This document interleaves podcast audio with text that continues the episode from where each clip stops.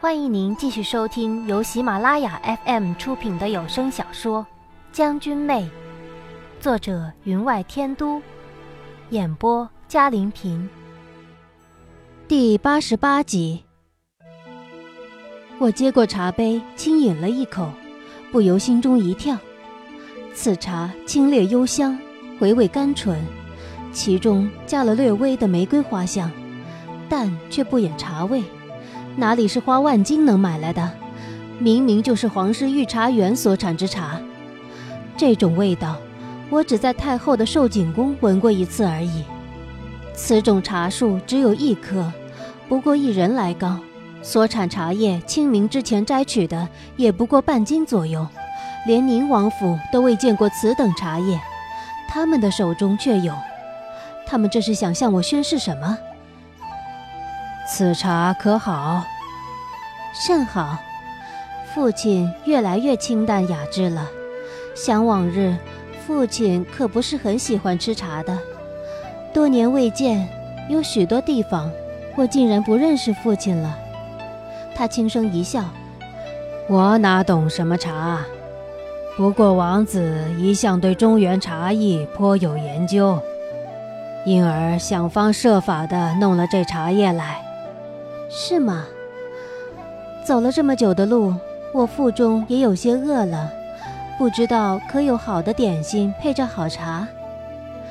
乌木齐双手一拍，有垂环少女端进精致的金丝糕置于桌上，金黄透明的糖丝被灯光一照，反射出明黄软玉般的光来，让人一见而食指大动。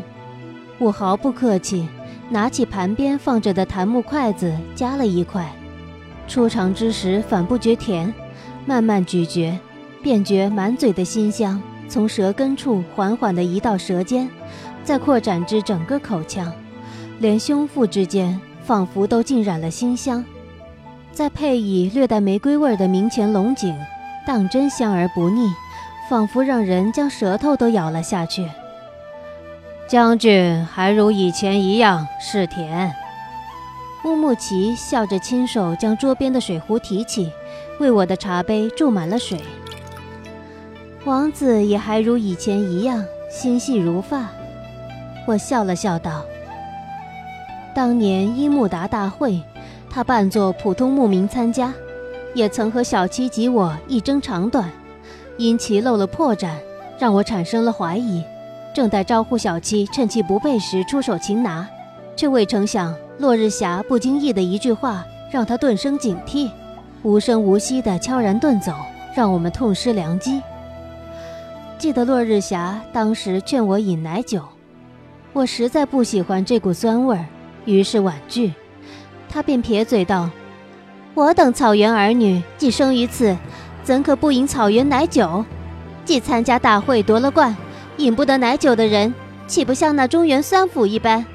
本公主可也是不嫁他的。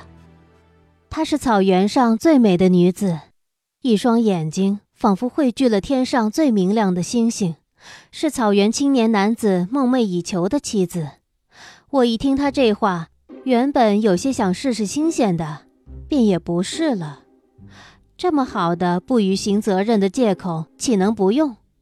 我正后悔风头出得太过，一阵风似的打败了十多位勇士，连亲自上场的落日霞都一脚被踢下了木台，拿了个第一名。按照规矩，我便不得不娶她回家。于是我免作为难，坚决不饮，让他讥讽道：“莫非你真是从中原来的？”或许正因为这句话，便让乌木齐产生了疑问。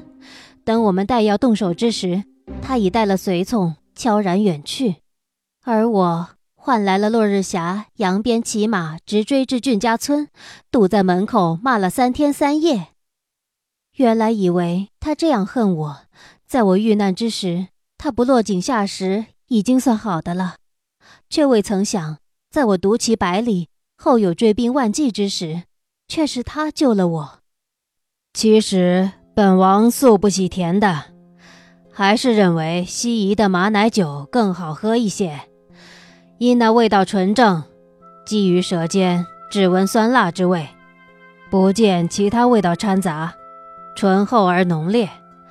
可将军却不同，茶与点心都喜柔甜的花蜜味道。人生有百相，王子竟期望我与你一样吗？他哈哈一笑，将军自有将军的特点，本王哪敢相求？本王不过与您谈论饮食而已。将军想到哪里去了？只不过郡将军，你或许不知道，这种掺杂了其他味道的茶点，虽然味道浓甜馥郁。入口绵香，可是最容易染了其他不纯的东西，让舌尖失去原本的敏锐。我心中又是一跳，却笑道：“妾身有些迟钝了，却不知王子在两样东西里添了什么进去来招待我呢？”乌木齐含笑不语，眼眸在灯光照射之下有些微微的碧蓝。郡主何道？阿玉，有为父在此，你认为王子会伤害你吗？我暗暗运了一下气，却惊喜地发现，原本空空荡荡的内息之间，此时却有一小股气息在经络之中缓缓而行，慢慢凝聚。我惊喜之后，心中却是一沉，连我都没办法察觉到这茶与点心之中的味道的差别。便吃下了有解药的茶点，这茶点皆出自宫内，特别是茶叶，可乌木齐却能想办法取了出来。正如他所说，反之亦然。他如果想在其中动手脚，只需布置周详便行。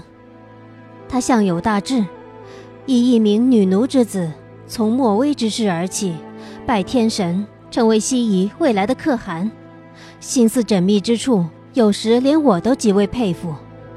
当年蛇铁木拥有西夷百分之八十铁骑的支持，尚且被他用计逐渐蚕食殆尽，只因元气大伤，才不得已与本朝立了友好同盟。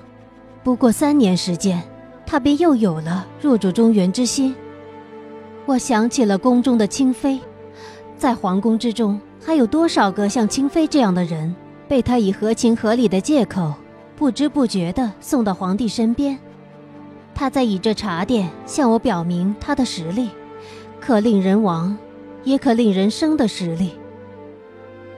阿玉，你体内的毒，此药虽不能完全根除，但也可以保你余生平安无事。只需每隔一个月，服用这点心茶水，你便如平常人一样。父亲当真善解人意，最懂得的怕是李代桃僵人为鱼肉的本领吧。让我想想，那日我成亲，原以为饮下的是必死之酒，到了后来却仍留了一条性命。原以为和那大还丹有关，如今想来，那药虽然极为珍贵，但到底也不能医死人。这其中。也有父亲的功劳吧，他道：“果真被你猜出来了。”他眼眸有些冰冷。阿玉，身体发肤受于父母，我怎么能任你如此糟践自己？是啊，您嘴里的阿玉对您还有用呢。我微微一笑，可不知您待我百般好，要我何以为报？从小到大，我以顽劣来吸引他的目光，等待失望之极，想要离家出走之际，他给了我希望。原以为只要按他的要求来做了，便终有一日会从他的眼睛里看到欣赏的。我耳中倒是听到了他的赞扬，可他的情绪掩饰得太好，我总是摸不清他嘴里的赞扬是真还是假。于是。我便努力做得更好，却未成想，好的让他产生了嫌隙，我变成了阻碍他的一颗棋子，终让他放弃了。他沉沉地望了我一眼，阿玉，你把为父当成什么人了？你是我的女儿啊，我怎能害你？我伸手拿起桌上半满的茶杯，饮了一口，轻声道：“那么，父亲自然也不会让女儿新婚未久便先守寡了。”自然不会。我的女儿怎能守寡？他伸手将我头上的绿簪子扶正了。不过，为父这么多年来，多亏乌木齐王子的照应，才勉强保了一命。俗话说得好，欠人家的东西总是要还的。为父没有能力偿还，只有期望你了。我轻声一笑。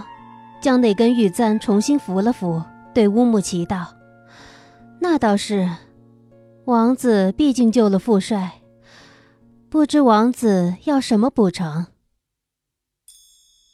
您正在收听的是由喜马拉雅 FM 出品的《将军妹》。郡主和与乌木齐相视一笑，郡主和道：“玉儿，你弄错了。”为父并不是叫你替我还债，我们之间可不存在什么父债子还之说。乌木齐王子的意思是叫你还了当年欠他的债。我不由有些糊涂，当年他和我是生死之敌，打仗之时乱血披面也要分个胜负的。如今西夷与本朝缔结了友好合约，他难道还死记着当年不放？是吗？不知王子当年损失了多少兵马，又折损了多少部将，要我给你招募吗？他们两人对望了一眼，乌木齐更是发出一声大笑：“将军啊，将军！两军交战，死伤在所难免，在你的心中，我就是这么一个睚眦必报之人。”我不过是让你陪我一个新娘子罢了。你忘了当年我成亲之时被人抢亲之事了？直至如今，本王都还是孤家寡人。你说说，当年率人在婚礼上抢了新娘的，是不是应该赔一个新娘给本王呢？我愕然抬头，却见他眼中的志在必得一闪而逝，不由道。王子姬妾成群，反倒自称孤家寡人。当年婚礼之事，不过一场闹剧，闹过便罢了。我相信王子如想娶妻，草原上的姑娘只怕是手牵手能绕草原一周，又何须为当年之事耿耿于怀？他的目光由冷变得炙热，道：“当年本王与王姐奉可汗之旨，同时成婚。”却未曾想，婚车行至中途，新娘被人劫走，王姐也同时失踪。到第二天，才在驸马的房间发现了新娘子，而王姐则被人送到我的房间。王姐与我是姐弟，自然无碍名节，但在驸马房里待了一晚的新娘子，本王岂能要她？也只得顺水推舟送给驸马为妻。可怜当年王姐与驸马原本是一对鸳鸯，却无缘无故的多了一个侧室出来，不但使本王痛失王妃，且使王姐与驸马至今不睦。你说，当年的债你应不应该偿还？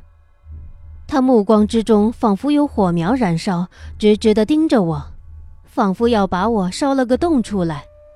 我万万想不到，他提出的却是这样的条件。当年西夷与我朝为敌，我自是想尽了千方百计去对付他。听闻西夷大肆操办喜事，我与七星潜入，神不知鬼不觉的劫了两个新娘子，原是想让乌木齐丢一下脸的。哪里知道他发现事情不对之后，放着婚礼不理，将布尔塔城围得如铁桶一般。我和七星差点就出不来了，到了最后，还是天生娃娃脸的老四想出了办法，这才让我们从容退出。虽然抢了你的新娘是我们的不对，但我们也担惊受怕了，好不好？那王子要在下怎么赔个新娘给你？王子如果真想迎娶宁启瑶，太后娘娘虽心疼他，但为两国着想，也会封姻舍嫁的。莫非王子想让我想办法促成此事？我隐隐知道，只怕没有这么简单，但心中却怀着一丝侥幸。王子又何必大费周折呢？郡主和听了我的话，眼里露出好笑的神色，而乌木齐却更是嘿嘿的笑了两声，仿佛我在他们的眼里成了一个白痴。你猜的没错，是宁家小姐，却不是那一位。而是眼前这一位，乌木齐说出这话，眼里又露出了那种狂热，热得如烈火炙身。即便是我，也不由暗暗惊心。失去了武功，的确是胆小了一点儿。王子说笑了，王子难道不知，我已与宁王大婚，已是他枕边之人。我们西夷与你们中原可不同，兄王帝可纳其妻，父王子可纳其妃。你与宁王成过婚又怎样？他娶的可是宁家嫡女，你是宁家之人吗？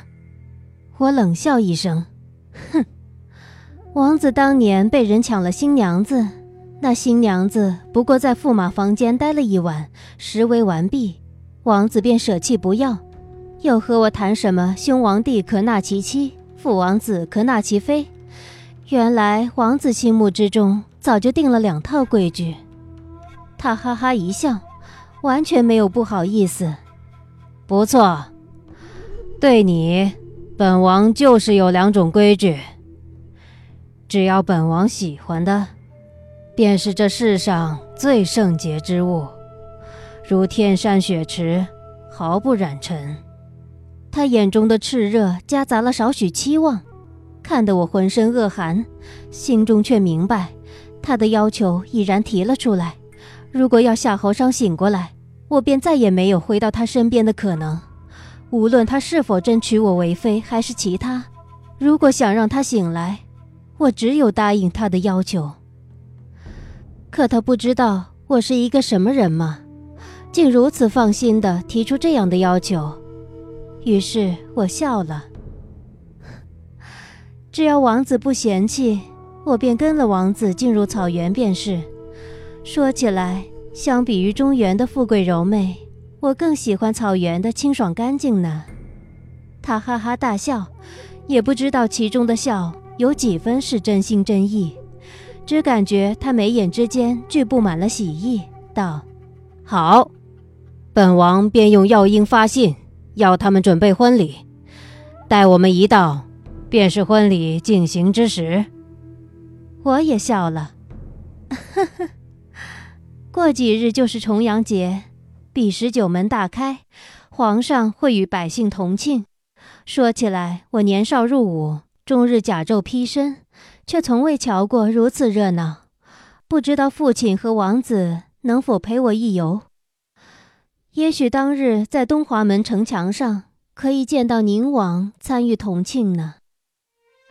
我已将要求提出，那一日夏侯商如果能完好无恙地出现在城墙上，那么便是我信守承诺，与他们回归草原之时。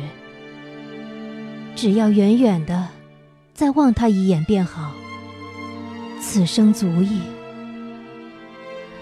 我不知道。他们将我当成一颗什么样的棋子？但我知道，他们既已出招，我便只能接着了。乌木齐失望地叹了一口气：“怎么，将军如此不相信本王？本王说过的话，几时失信过？”我笑了笑道：“哦，王子还有守信的时候。”此人脸皮，我原先就领教过了，真比城墙拐弯还厚。不过瞧他脸上，真有一丝赧然，我倒真有些奇怪了。他们对我自是极好的，派在我身边的侍女全是身手敏捷，脸色讨喜的，如我将一个茶杯丢在地上，无论多远，都有人疏忽而至，为我接了那杯子，然后笑意融融地重置于托盘上。可要奴婢重给您沏上一杯。他们双目半垂，从不抬头视人，态度谦恭卑顺。但我知道，乌木齐只怕将他暗地里训练的精英，捡那顶尖的高手，全都送到了这里。我如无过分要求，他们自是对我千依百顺的。甚至我随口问了一句：“不知七校尉可否到你主子家做客？”到了傍晚，小七就前来拜访了。他告诉我。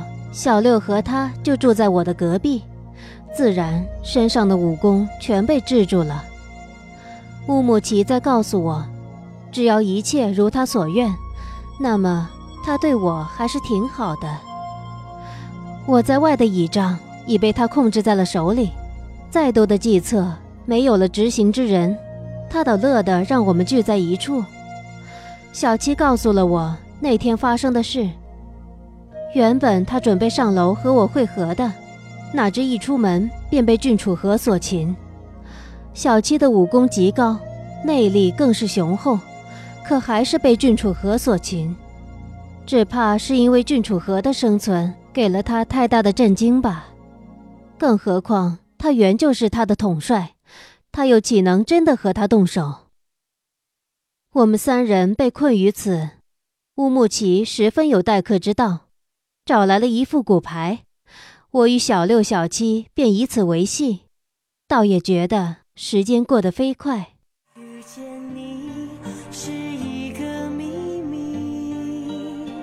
听众朋友，本集的将军妹就播讲到这里，感谢您的收听，更多精彩有声书尽在喜马拉雅。哪怕为你。